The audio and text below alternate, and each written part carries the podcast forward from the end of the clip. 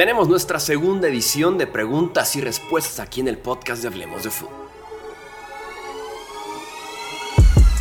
Hablemos de fútbol. Hablemos de fútbol. Noticias, análisis, opinión y debate de la NFL con el estilo de Hablemos de fútbol.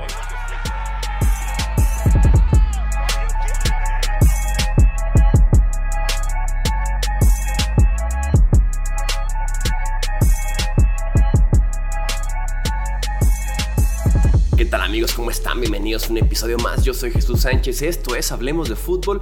Platiquemos de preguntas y respuestas. Nuevamente publicamos en historias de Instagram la cajita diciendo vamos a grabar podcast de preguntas y respuestas. La segunda edición que hacemos esto, que quiero hacerlo, ya saben, periódicamente, mínimo una vez por semana, una vez cada 15 días y que dejaron muy pero muy buenas preguntas. Elegí las que yo considero son las más relevantes en temas generales, las que más se repitieron también, aunque bueno, mucho Rogers, mucho Derek Carr, lo cual tocamos ya ese tema la semana pasada en el preguntas y respuestas número uno, así que vamos con las principales preguntas, insisto, las que más eh, se repitieron, los temas más comunes o los que me parecieron que creo que podían ser de interés general. Vamos a arrancar con la primera pregunta que es, ¿verás la XFL? Muchas preguntas de la XFL, la cual inició este sábado 18 de febrero en Estados Unidos con diferentes equipos, sedes, jugadores y demás. Un intento de poder llenar este vacío de aficionados de la NFL, de tener una liga decente de primavera, ¿no? Que no lo han podido lograr ni la XFL ni la USFL, la USFL, en los últimos años. La respuesta corta es no no voy a ver la XFL. Lo explico por qué. Mm, casi siempre quedo saturado de fútbol. De hecho, estoy grabando esto el primer domingo después del Super Bowl y realmente me la pasé. Ni siquiera me quité la pijama, me la acabo de quitar ahorita para poder grabar básicamente este podcast. Me la pasé desayunando tarde, vi The Last of Us, eh, vi la cuarta temporada de You, eh, comí, jugué cartas, o sea, no estoy tan interesado en realmente seguir más fútbol cuando acabamos de tener una temporada de septiembre o casi desde agosto hasta febrero, que es muy desgastante en temas de nivel, que a mí sí me satura, que yo sí quedo como que, bueno, de fútbol americano ya quedé durante un tiempo, disfruto de ver otros deportes, también vi en la mañana, vi al Manchester United, en la tarde vi al Barcelona, el sábado también vi al Madrid, entonces quedó muy saturado. Y esa se podría decir que es como mi parte de aficionado, ¿no? O sea, no quiero consumir mucho más fútbol porque la primavera me sirve como un detox de lo que es la NFL porque quedo lleno de NFL por contenidos, porque literalmente no solamente es consumir el domingo, lunes y jueves, sino también martes, miércoles, viernes, sábado con podcast, redes sociales, eh, videos de noticias, obviamente, y demás, ¿no? Entonces, en esa parte es porque no la quiero ver. Y la segunda parte es porque realmente no me interesa ver el fútbol de bajo nivel. De hecho, respondí un tweet de esa forma en el que decía, no, no me interesa ver fútbol de bajo nivel. Alguien me respondía, ¿a qué te refieres con bajo nivel? Es un gran nivel, me divirtió y demás. Respeto gustos, para gustos, los colores. Eh, y, hay quien sí le gusta ver la, la XFL, a mí no. Eh, en la NFL hay cerca de 1.700 jugadores tomando en cuenta que hay 53 jugadores por 32 equipos, 1696 jugadores hay en la NFL y aún así equipos bastante malos. Aún así hay equipos que dices este jugador cómo es que está en la NFL, ¿no? Cómo es que está jugando snaps en un partido oficial de NFL. Se podría decir que en la XFL estamos viendo el jugador 1697 en adelante si de por sí se siente que hay algunos que sobran en la NFL, a mí no me interesa ver al jugador 1697 en el ranking de jugadores overall de NFL de, americano en el mundo en adelante. Entonces yo lo considero un fútbol de bajo nivel, a eso me refiero. Por eso a mí no me interesa ver un coreback de División 2 que ya estuvo en cuatro training camps en la NFL y que no le dieron la oportunidad porque no se la ganó. No me interesa verlo jugar cuatro cuartos. Eh, creo que no me interesa ver un running back que era el séptimo running back de un equipo en la NFL y que fue cortado en training camp. En lo personal, a mí no me gusta ver fútbol de bajo nivel, disfruto ver un buen nivel de fútbol, equipos bien entrenados, jugadores talentosos, entonces yo por eso no consumo la XFL, insisto, respeto quien sí lo haga, quien tenga afición y me sorprendió ver que por lo menos en esta jornada número uno ESPN México transmitió dos partidos, lo cual me parece ganancia. Creo que en Star Plus también estuvieron los partidos disponibles, así que se puede consumir la XFL si tú, si tú así lo deseas. Lo que sí me llama mucho la atención, hay aspectos fascinantes de la XFL que me gustaría que se adaptaran a la NFL, de hecho. Por ejemplo, se puede retar todo, se puede retar castigos, offside. No hay la típica jugada que dices, híjole, la marcaron mal, pero no se puede retar. Aquí se puede retar de todo si eres coach de la XFL, ¿no? Me encanta también que desaparece el kickoff como lo conocemos actualmente. Los jugadores se ponen en la yarda 35 del rival. Los bloqueadores se ponen en la yarda 30 del rival. O sea, solamente hay 5 yardas de distancia entre los que quieren buscar el tacleo, los que cubren la patada y los que bloquean para el regresador, ¿no? Y se podrá decir entonces, cuando se encuentran los jugadores que quieren hacer el tacleo con el regresador, no estamos hablando de que traen un vuelo de 30, 40 yardas para el impacto, no, son 10, 5, 10, 15 yardas como máximo, entonces es mucho más seguro para el jugador y tienes resultados muy parecidos. Los kickoffs también, entre la 20 y la 30 es más o menos el regreso, me parece fascinante porque, insisto, es mucho más seguro para el jugador. Tienes básicamente el mismo espectáculo y de todos modos, si quieres un touchback, lo puedes conseguir. O si quieres provocar un regreso para que tus jugadores cubran la patada, es fascinante. Eh, los jugadores que están a 35 del rival pueden empezar a correr hacia adelante hasta que el regresador la toca. Entonces realmente evitas impactos e insisto, resultados muy parecidos porque el kickoff es bien sabido que es la jugada más peligrosa porque son tipos que vienen corriendo desde la 30 de su propio campo y llegan a chocar contra tipos que están en su 20 o en su 30. Entonces es demasiado vuelo, demasiada velocidad, fuerza, agresividad con la que vienen corriendo y el kickoff de la XFL evita eso. Eso me encanta, por ejemplo. Me encanta, me preguntaban también en Twitter, ¿y qué pasa con el onside kick? No existe. Esa jugada de onside kick que es básicamente imposible de recuperar, en la XFL no existe. ¿Cómo puedes recuperar una posesión después de haber anotado, si lo necesitas? Mucho más sencillo y más realista, más fácil de realizar que un onside kick que si ves la NFL cada domingo, un onside kick se recupera uno de cada 100 veces probablemente o mil veces, no sé cómo esté la estadística. En la XFL, el onside kick se reemplaza por un cuarto y 15 en tu yarda 25. Y de hecho en la primera jornada ya fue recuperado o ya fue convertido ese cuarto y 15 en su propia yarda 25 y el, el, equipo mantuvo la posesión. Entonces es mucho más realista, más cerrado los finales, más la posibilidad real de tener un regreso a pesar de que estás abajo dos, tres posiciones, ¿no? También tienes la opción, insisto, también tratando de poner un poquito más de emoción en el final del partido, después del touchdown, convertir uno, dos o hasta tres puntos.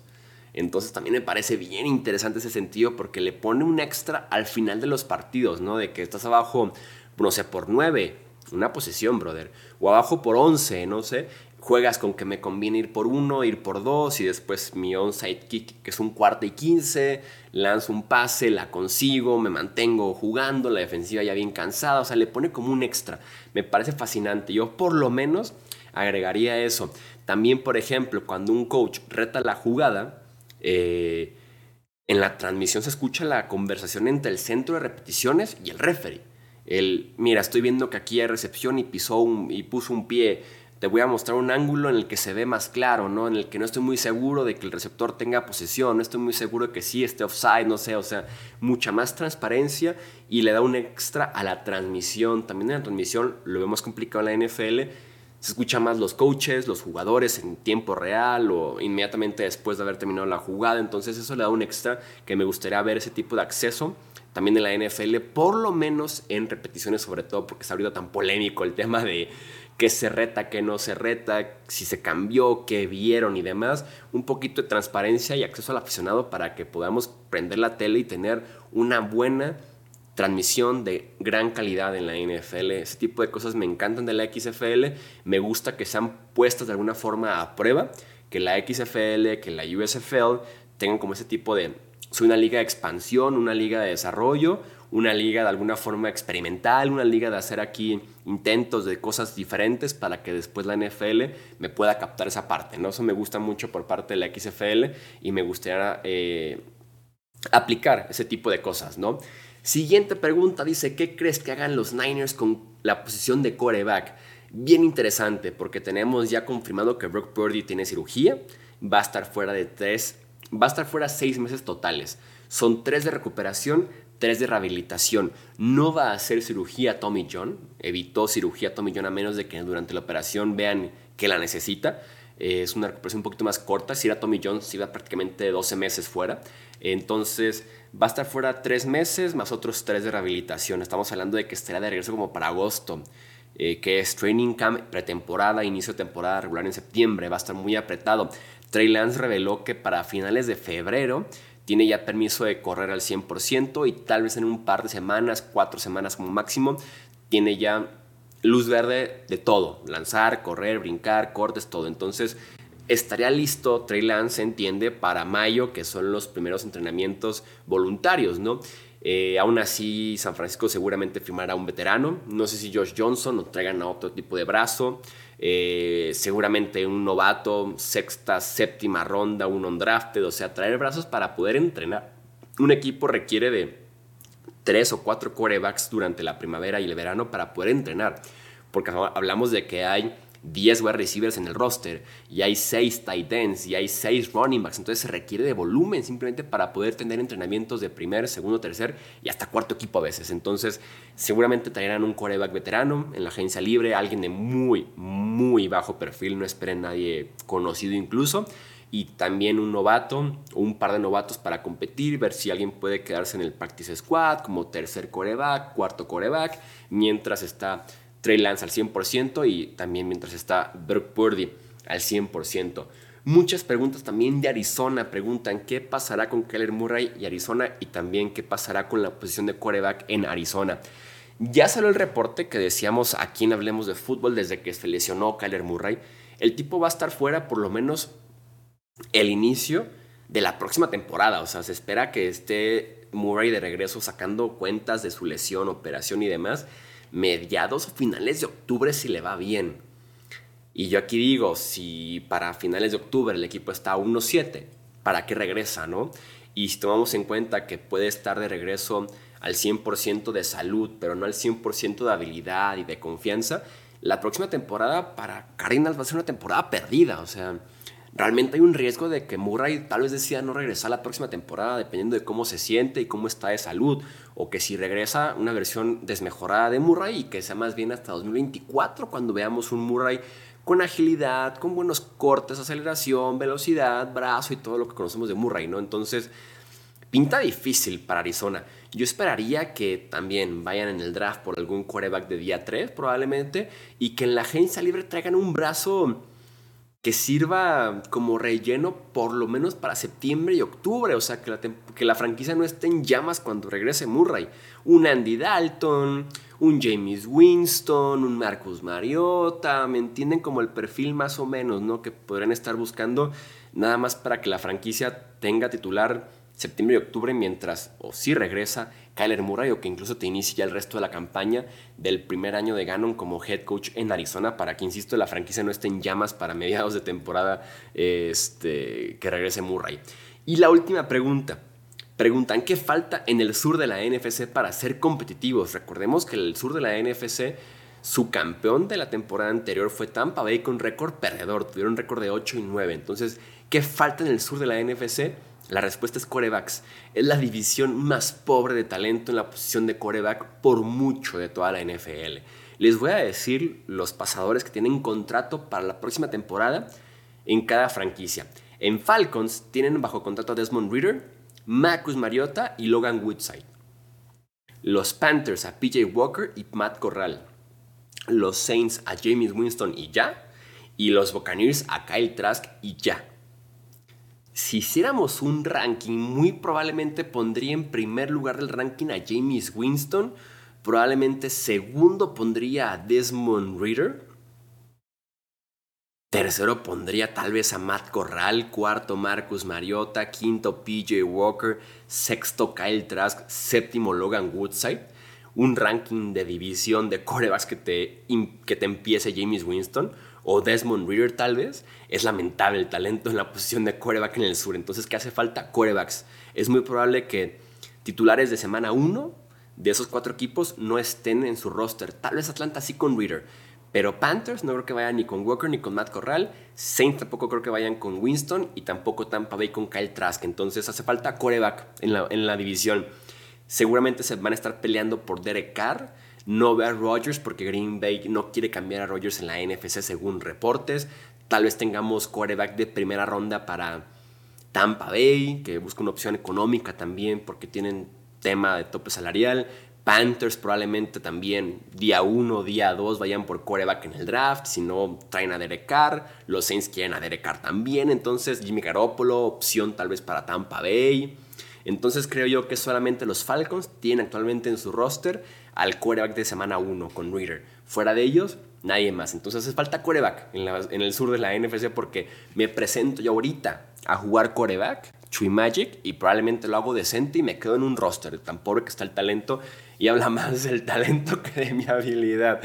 Bueno, vamos a dejar hasta aquí entonces esta edición 2 de preguntas y respuestas. Recuerda estar bien atento a nuestro Instagram, Twitter, Facebook para que puedas participar en la siguiente dinámica de preguntas y respuestas. Y sobre todo si estás en YouTube, comenta si tú planeas ver la XFL, esta campaña que tienen ya de regreso con Dwayne The Rock Johnson como nuevo dueño, comisionado, presidente y todo en la XFL.